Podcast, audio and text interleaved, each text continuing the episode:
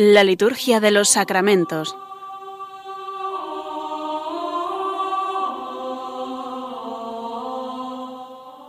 Con el Padre Juan Manuel Sierra.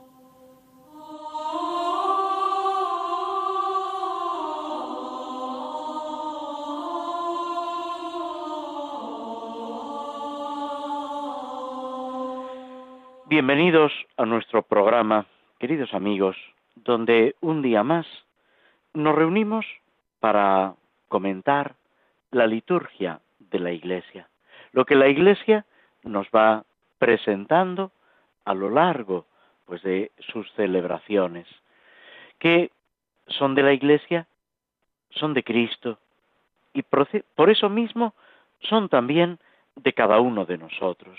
Es algo que nos pertenece, donde debemos encontrarnos a gusto, pero al mismo tiempo conscientes de la responsabilidad que esto supone, disfrutando y e, intentando que esa doble vertiente que siempre tiene la liturgia, la glorificación de Dios y la santificación de los hombres, se realice de una forma adecuada lo que el Concilio Vaticano II en la Constitución sobre la Sagrada Liturgia señala, esa participación consciente, activa, fructuosa.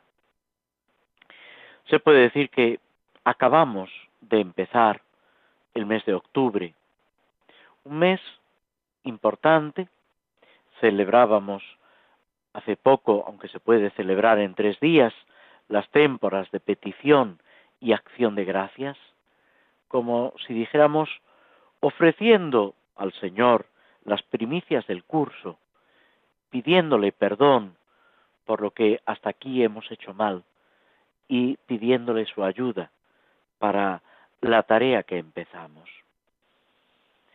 También el mes de octubre tiene un especial sentido mariano. En este mes de octubre, además, el Papa Francisco nos llama a vivir ese sentido misionero. Celebramos a mediados, un pasado ya la mitad de octubre, el día del Domun, el día de la misión, de la propagación de la fe, porque estamos llamados a dar testimonio, a anunciar con humildad, pero al mismo tiempo con entusiasmo, con valentía, aquello que creemos. No es que tengamos derecho, es que tenemos obligación de anunciar nuestra fe. Dar, como dice Jesús en el Evangelio, dar gratis lo que gratis hemos recibido. Ese tesoro que está en nosotros, que es la fe, que es la vida cristiana, que es la presencia de Dios en nosotros, debemos comunicarlo a los demás, nunca imponiéndolo, nunca por la fuerza ni coartando la libertad de nadie. Dios es el más respetuoso con la libertad de las personas. Lo vemos en Jesucristo, en las páginas del Evangelio. Y nosotros debemos seguir esa senda que Cristo nos ha marcado, con absoluto respeto, con completa eh, delicadeza hacia esa libertad de los demás, pero anunciando lo que nosotros hemos visto y oído, que es lo que dirán los apóstoles. Os anunciamos lo que hemos visto y oído.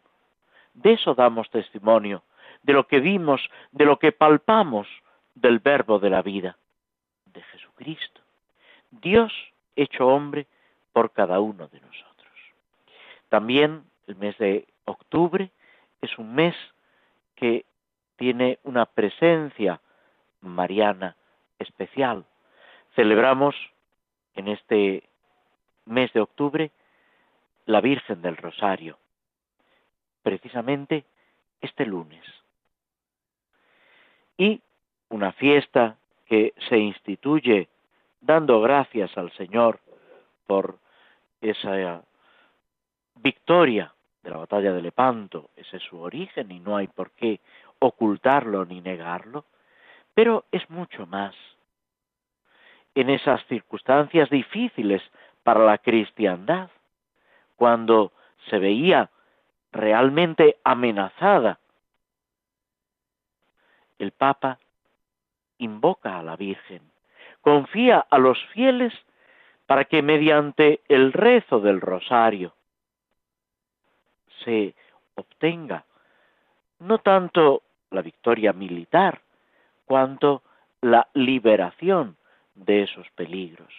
Es una idea curiosa que se repite mucho en la liturgia hispano-mozárabe, el verse libre de la audacia de los enemigos.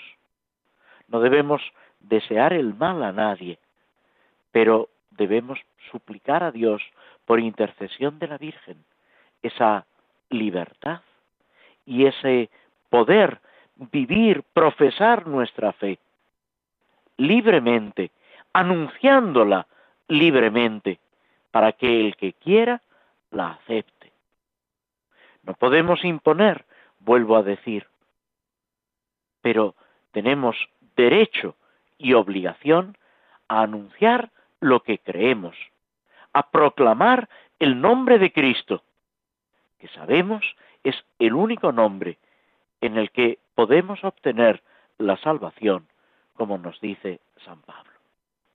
El rosario, una oración tradicional en la Iglesia que recoge Santo Domingo, el fundador de la orden de predicadores, de la orden dominicana, y que extiende de una forma especial, que luego los papas desde finales del XIX, desde León XIII, Benedicto XV, Pío XI, Pío XII, Juan XXIII, Pablo VI, Juan Pablo II y el mismo Papa Francisco han recomendado tantas veces y han pedido al pueblo cristiano que utilice esta oración concreta.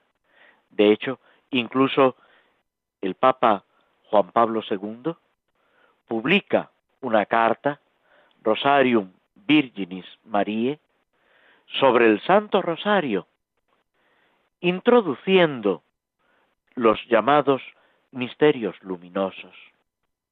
Intenta el Papa Juan Pablo II completar, de alguna manera, esos misterios de la vida de Cristo que se meditan en el rosario. Esta carta del Papa, publicada en octubre del año 2002, nos presenta, una vez más podemos decir, porque desde León XIII los papas han insistido en la importancia del rezo del rosario, pues lo que esta forma de piedad nos ofrece. Es una escuela, acompañados por la Virgen María, una escuela para aprender la vida de Cristo, para señalarnos en ese seguimiento del Señor. En el número 11 de esta carta apostólica de Juan Pablo II, el Papa evoca los recuerdos de María como María, nos lo dice el Evangelio de San Lucas, guardaba todas estas cosas meditándolas en su corazón. Pues ese meditar de la Virgen, ese ir contemplando los acontecimientos que se refieren a su Hijo Jesucristo, y también a ella, y también a cada uno de nosotros. Esa contemplación, esa reflexión, va ayudando a que la Virgen descubra ese plan de Dios sobre ella, ese misterio de la redención en la que ella está inmersa, de la que forma parte, pero sabiendo al mismo tiempo que ella debe ir descubriendo esa salvación de Dios. Dice el Papa que María vive mirando a Cristo es una descripción preciosa. Es el sentido de la Virgen María, mirar a Cristo, contemplar a Cristo, que es su Hijo, pero que es también Dios hecho hombre. Pensemos aquí en el momento de la anunciación, cómo la Virgen queda sobrecogida ante ese mensaje de Dios, ante ese permiso, digámoslo así, que Dios le pide para actuar en ella.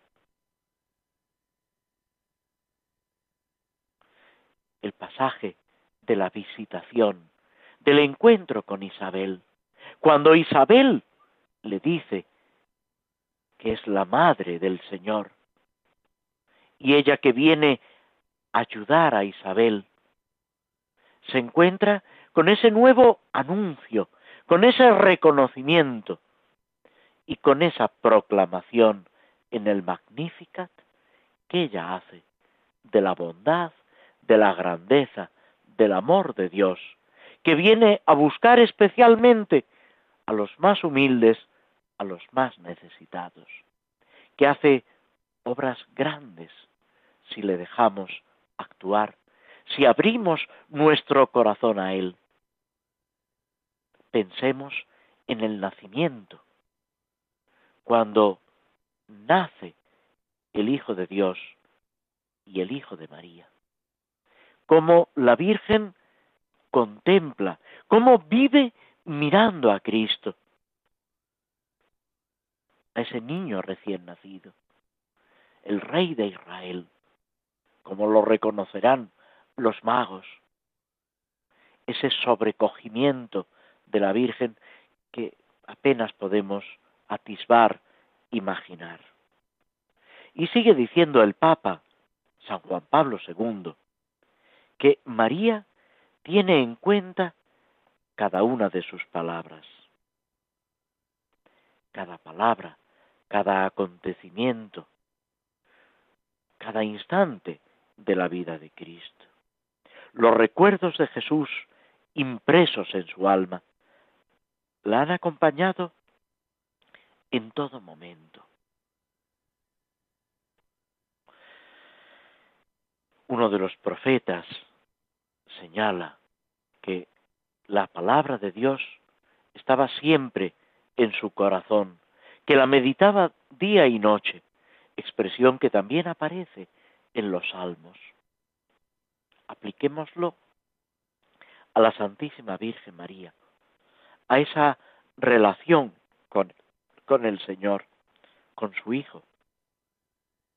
Dice el Papa que en cierto sentido, el rosario, entre comillas, que ella ha recitado constantemente en los días de su vida terrenal, es todos estos episodios de la vida de su Hijo, desde su corazón. Y es lo que ahora la Virgen María nos propone en el rezo del rosario vivir los misterios de su Hijo, contemplarlos desde el corazón de María, para que se pueda derramar en nosotros toda su fuerza salvadora. Cuando recita el rosario, la comunidad cristiana está en sintonía con el recuerdo y con la mirada de María. Hacemos una breve pausa antes de pasar a la parte central de nuestro programa, donde nos detenemos precisamente en la liturgia y empezamos ahora a ocuparnos de las misas por diversas necesidades, este capítulo tan importante del misal romano.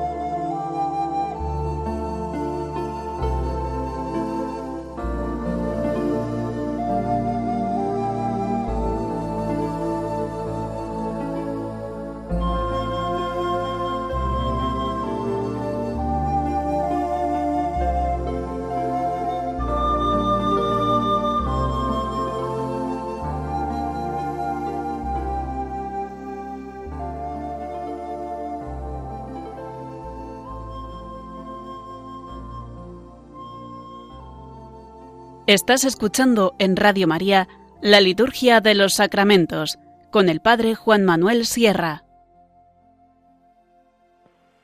Tomamos una poesía de Lope de Vega como introducción. Glosa del ave Maristela. Salve del mar estrella. Salve, Madre Sagrada, de Dios y siempre Virgen, puerta del cielo santa. Tomando de Gabriel el ave, Virgen alma, mudando el nombre de Eva, paces divinas tratas. La vida restituye, las cadenas desata, todos los males quita, todos los bienes causa. Muéstrate, Madre, y llegue por ti nuestra esperanza, a quien por darnos vida nació de tus entrañas. Entre todas, piadosa Virgen, en nuestras almas, libres de culpa, infunde virtud humilde y casta. Vida nos presta pura, camino firme allana, que quien a Jesús llega, eterno gozo alcanza. Al Padre, al Hijo, al Santo Espíritu, alabanzas. Una a los tres les demos y siempre eternas gracias. Y vamos ahora, como decíamos, a ir comentando, glosando brevemente eh, estos textos que el misal nos ofrece después de los textos propios de los santos, de los textos comunes para las distintas celebraciones de la Virgen y de los santos, y también de las misas rituales de las que ya nos ocupamos eh, hace varios meses.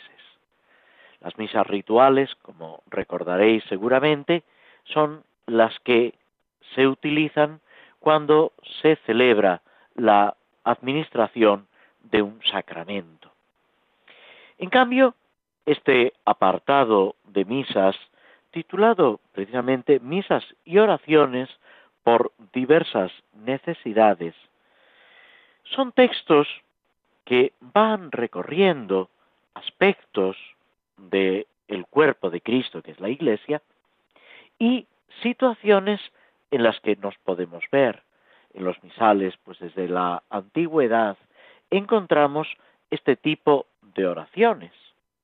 Algunas, como sucede por otra parte en todo el misal romano, algunas son muy antiguas, se pueden remontar al siglo V, VI, otras, en cambio, se han copiado, se han compuesto más recientemente, a raíz del Vaticano II, cuando en tiempos de Pablo VI se eh, rehizo prácticamente tomando textos antiguos y textos nuevos el misal romano y se le dio la estructura que tiene en la actualidad. Lo que hoy nosotros utilizamos, tanto en la edición latina como en la edición española, son eh, digamos, la versión en castellano, la traducción de ese misal romano latino aprobado por Pablo VI y después eh, reeditado con algunas correcciones por Juan Pablo II. Bien, el primero de estos formularios, que se puede emplear siempre que no hay un formulario propio, o bien cuando por diversas circunstancias, por causas objetivas, no por la devoción del celebrante o de los fieles, sino por causas objetivas, hay una especial necesidad. Entonces, aunque hubiera incluso una memoria obligatoria, con mandato del obispo, se pueden celebrar misas por estas circunstancias. Por ejemplo, veremos que hay un formulario en tiempos de guerra, en tiempos de calamidades, en tiempos de terremotos. Y en esas circunstancias el obispo puede determinar que aunque sea una memoria obligatoria, un día que habría que celebrar algún santo, pues por las circunstancias concretas se utilicen estos formularios de misa. Hay otros, como la que de la que ahora nos vamos a ocupar, que es la primera, que solo se puede celebrar cuando no hay una celebración que sea obligatoria, ni una memoria obligatoria, ni una fiesta, ni una solemnidad. El primer apartado porque este grupo de misas se divide en varios apartados, es por la Santa Iglesia. Y ofrece varios formularios por la Iglesia. En concreto, son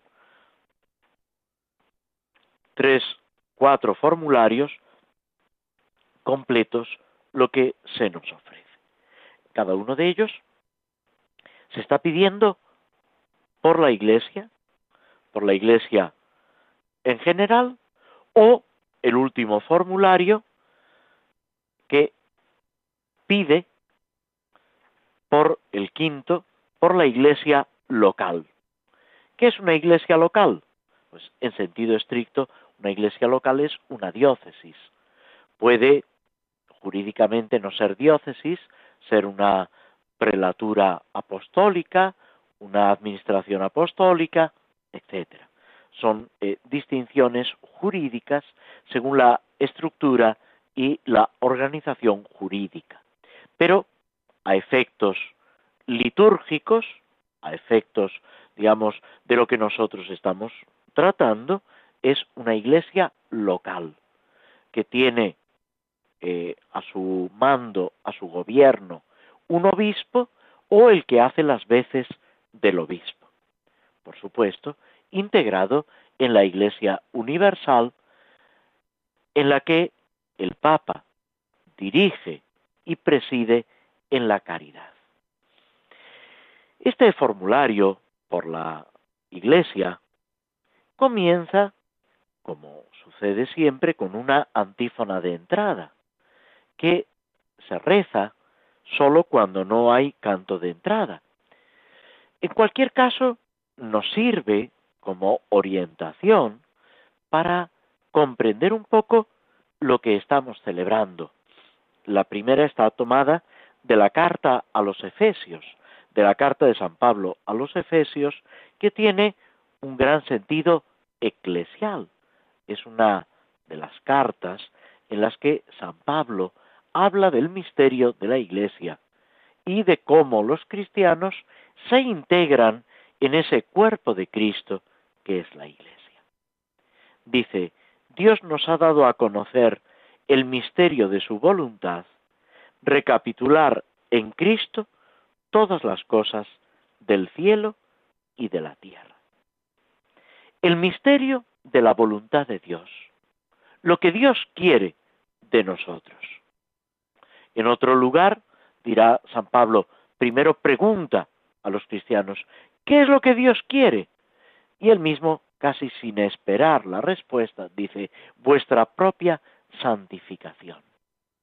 O sea, que participéis de esa santidad, de esa vida divina, mediante la redención. Dios quiere, dice también en otro lugar el mismo San Pablo, que todos los hombres se salven y lleguen al conocimiento de la verdad. Y recordaréis seguramente que Cristo se define a sí mismo como el camino, la verdad y la vida. Nadie va al Padre si no es por mí. Esa es la salvación y esa es la verdad. Que todos los hombres se salven y lleguen al conocimiento de la verdad. ¿Cómo? ¿Dónde es eso posible? En la iglesia. Iglesia de la que ya formamos parte por el bautismo, pero en la que tenemos que crecer, crecer en la caridad. Para llegar, dice San Pablo en este texto de la carta a los Efesios, a recapitular en Cristo todas las cosas del cielo y de la tierra. ¿Qué es recapitular? Poner en Cristo, o dicho de otra forma, que todo tenga como cabeza a Cristo, que todo tienda hacia Cristo y proceda de Cristo. Eso es lo que la Iglesia pretende y lo que nosotros en la iglesia debemos procurar. Todas las cosas del cielo y de la tierra. Y vuelvo a decir lo que comentábamos al principio del programa. Claro está, sin obligar a nadie, respetando la libertad, pero ofreciendo a todos la insondable riqueza que es Cristo. Y no hago más que tomar otra frase del mismo San Pablo, que una y otra vez está volviendo sobre esta verdad, sobre este misterio de la salvación de Dios. Como en todos los formularios, sigue la oración colecta. Esa oración que se llama colecta porque reúne el sentir de todos los fieles, lo expresa públicamente ante Dios y ante la Iglesia. Comienza, como gran parte de las oraciones, con la invocación de Dios. Oh Dios, es quedarnos contemplando, extasiados, el ser de Dios. Esa frase, ya varias veces repetida, de una monja del convento de Beas, una monja carmelita, hablando con San Juan de la Cruz, que le preguntaba, hermana, ¿en qué trae la oración? Y la respuesta de esta monja, de esta carmelita, en la hermosura de Dios y alegrarme de que la tenga. En la plegaria eucarística segunda, casi al final, hablando sobre los difuntos, pero también sobre lo que todos nosotros esperamos, pedimos alcanzar la contemplación de la luz del rostro de Dios. Estamos diciendo lo mismo, esa belleza, esa luz, ese ser de Dios que nos sobrecoge, que nos supera, pero del que ya participamos y al que podemos acercarnos desde la enseñanza de Cristo, que nos dice que Él es nuestro Padre del cielo que el amor de Dios es mucho más grande que el mayor amor de esta tierra. Y ahí Dios se sirve de esa imagen esponsal del hombre a la mujer, de la mujer al hombre, de la madre al hijo, del hijo a la madre, del amor que puede existir entre dos amigos, pues mucho mayor, infinitamente mayor, es el amor de Dios hacia cada uno de nosotros. No porque nos lo merezcamos, no porque hayamos hecho méritos, no porque tengamos derechos ante Dios, como creían erróneamente los fariseos, sino por la bondad de Dios. Oh Dios, que has dispuesto con admirable providencia, la providencia de Dios, el cuidado de Dios por cada uno de nosotros, dirá Jesús, hasta los cabellos de vuestra cabeza están contados. Sean blancos, negros, amarillos, no depende ni del color de nuestro pelo, ni del tinte que usemos, hasta los cabellos de vuestra cabeza están contados. Nada se le escapa a Dios amándonos con un amor infinito. Has dispuesto con admirable providencia que el reino de Cristo se extienda por toda la tierra. Concédenos, después de esta exposición que le hacemos a Dios, admirados de su providencia, viene la petición. Concédenos que tu iglesia sea sacramento de salvación universal es una expresión que se utiliza en el Concilio Vaticano II, que ya antes habían acuñado los teólogos, que después analizaremos más detalladamente en otro programa, concédenos que tu Iglesia sea sacramento de salvación universal y se manifieste a todos los hombres el que es esperanza y salvador de los pueblos o sea, Cristo. Que la Iglesia sea instrumento de salvación, o sea, instrumento de Cristo, y Cristo se manifieste, sea anunciado, sea vivido hasta los confines Con esta petición, con este deseo, con esta oración, nos detenemos escuchando unos instantes de música antes de pasar al comentario de los salmos.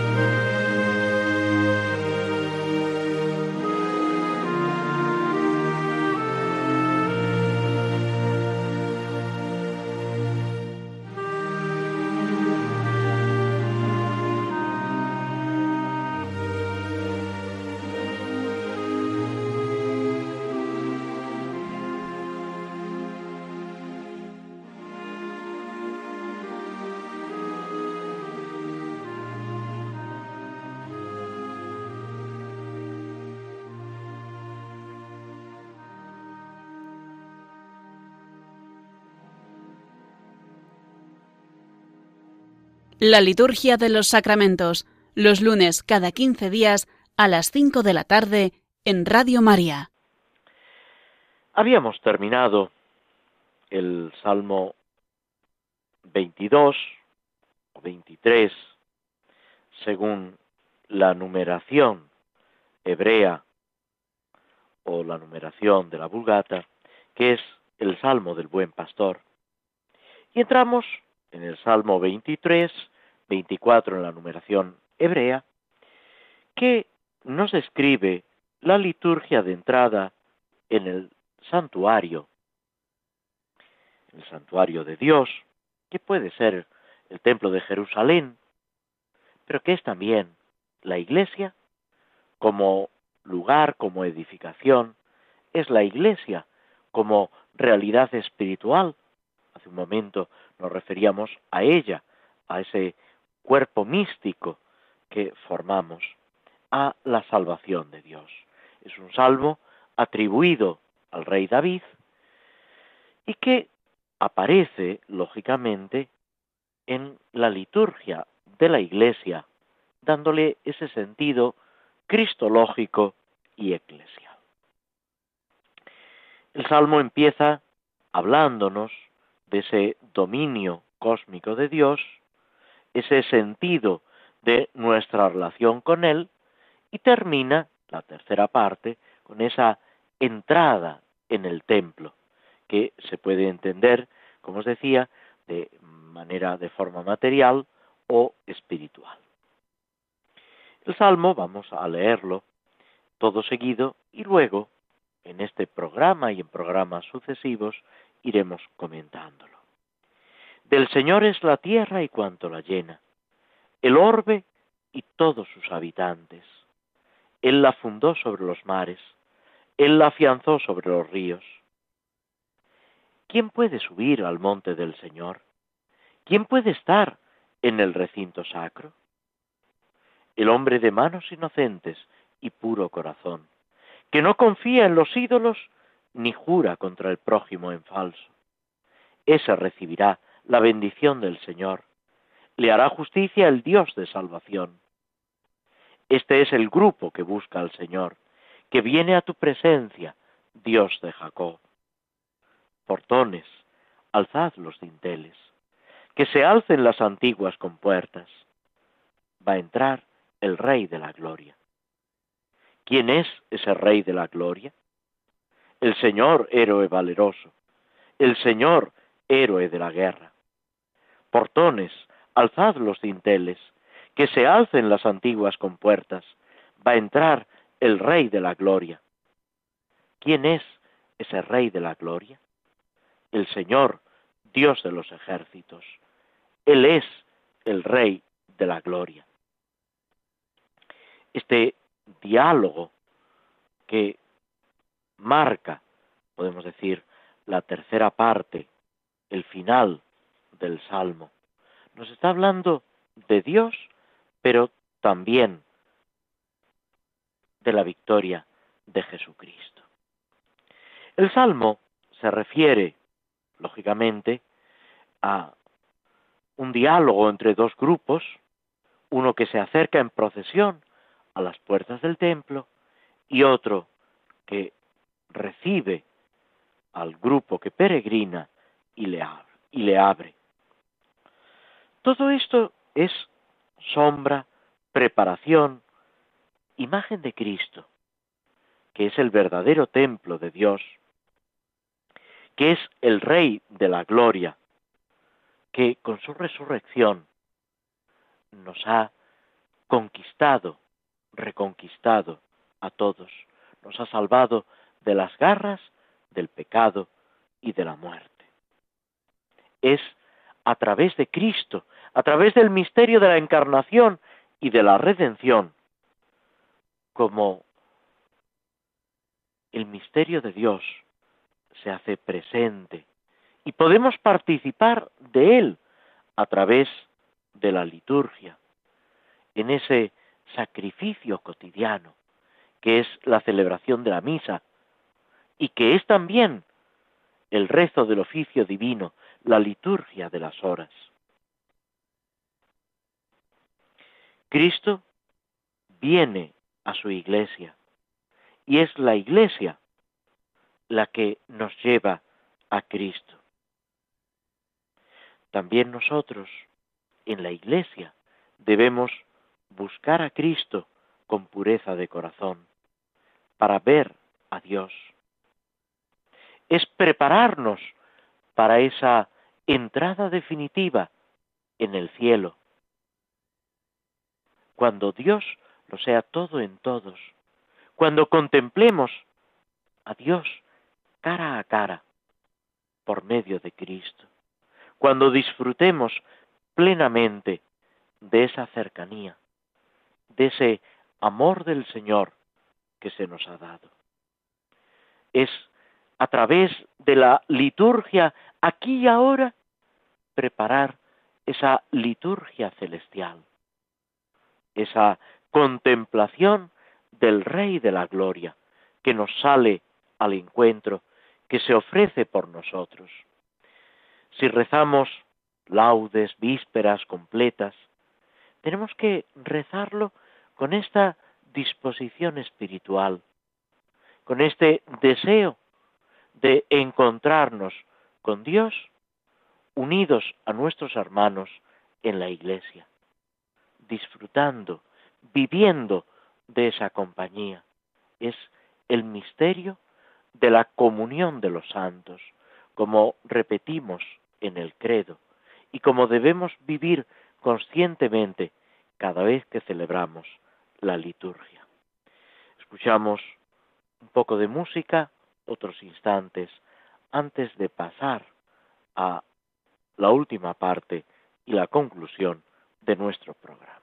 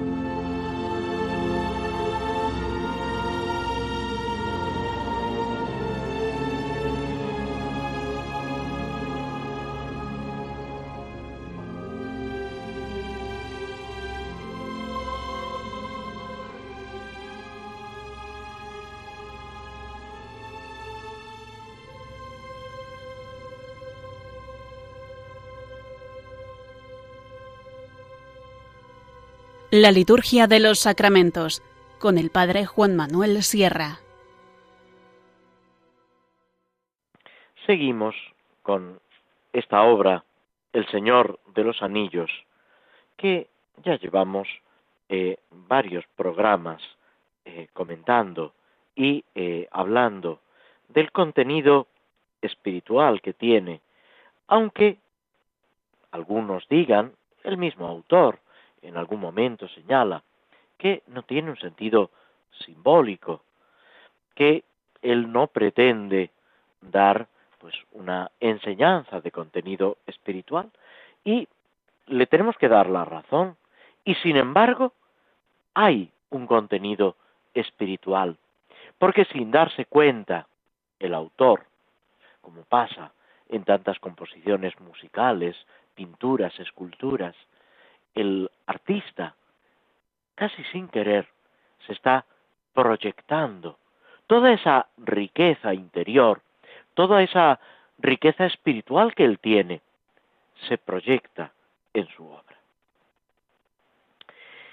Habíamos dejado a nuestro amigo Frodo, al protagonista, en esa larga conversación con el mago, con Gandalf, sobre el anillo, sobre qué es realmente ese anillo, ese anillo de poder, ese anillo que podemos describir como maléfico, que está en poder de Frodo, que va a ir comprendiendo Frodo poco a poco, Gandalf así se lo va a enseñar, aunque no termine de, de comprenderlo hasta mucho más adelante en nuestra narración, hay que destruirlo. Gandalf le va describiendo la situación en la que se encuentran.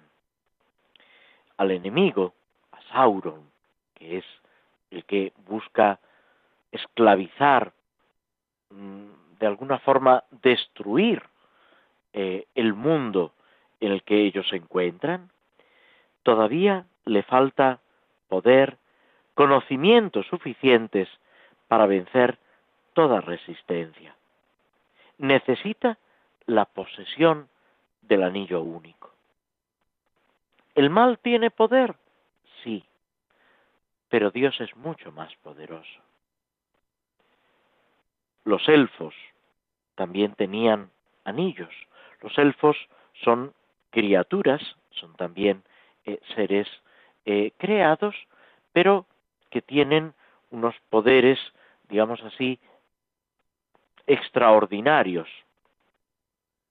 que están en la Tierra Media, en el mundo en el que también se desenvuelven los hombres, los enanos, los hobbits, como dice nuestra obra, pero están abandonando esta tierra para irse al otro lado del mar.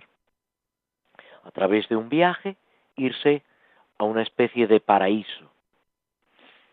Bien, en los elfos, los enanos y los hombres recibieron de Sauron, del Señor Oscuro, unos anillos. Mejor dicho, los elfos los habían hecho ellos. Fueron los enanos y los hombres los que recibieron esos anillos los hombres fueron engañados y dominados por el anillo único y se convirtieron en espectros, sombras bajo la sombra, sirvientes terribles del Señor Oscuro.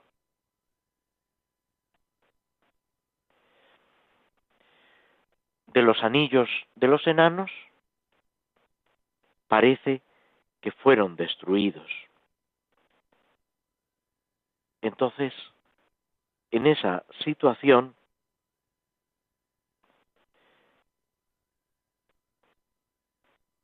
Sauron, el Señor Oscuro, que ha perdido en una batalla el anillo, el anillo de poder, piensa que todos los demás anillos no tienen ya ese poder que en su origen tenían y que estaban llamados a tener asociados a ese anillo único. Tenían que haber destruido el anillo, sí, pero no fue así. Y el problema es que ahora el Señor Oscuro, Sauron, lo sabe. Y no hace otra cosa que buscarlo, desearlo. Vive con la esperanza de encontrarlo. ¿Qué pasó? Y aquí Gandalf empieza a contarle brevemente, luego comprenderá Frodo más completamente, más eh, perfectamente esas palabras. Hubo una batalla, en esa batalla Sauron con el anillo iba machacando a sus enemigos, pero uno de los reyes,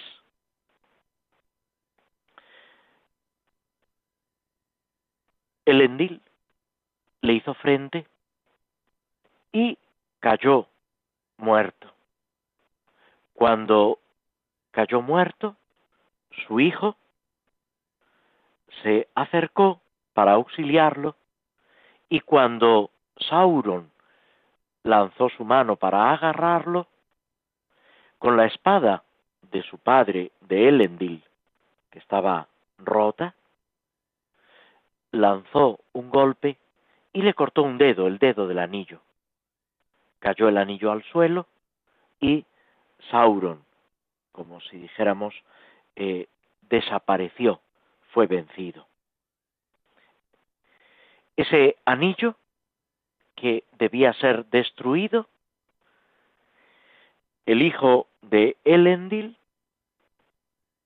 decidió quedarse con él.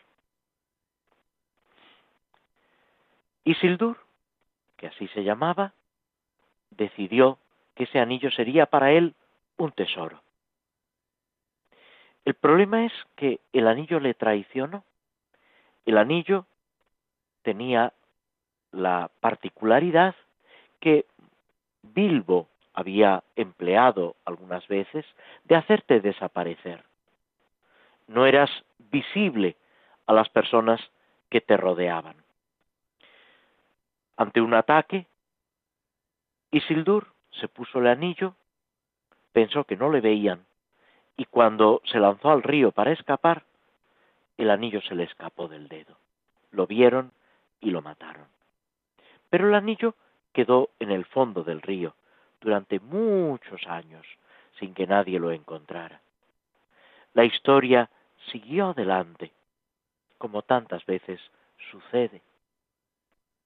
Pero después, y de esto hablaremos en el próximo programa, el anillo fue encontrado por alguien y vuelve a entrar en esa historia de la salvación, en esa historia del anillo. Bien, con esto llegamos al final de nuestro tiempo disponible.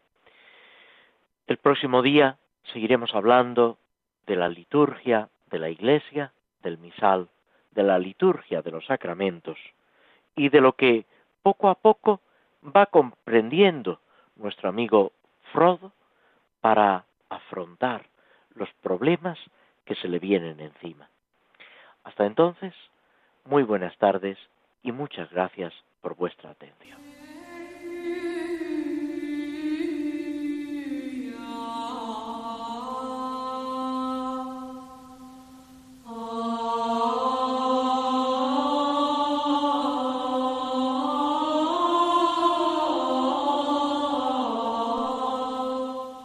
Así concluye en Radio María la Liturgia de los Sacramentos, un espacio dirigido por el Padre Juan Manuel Sierra.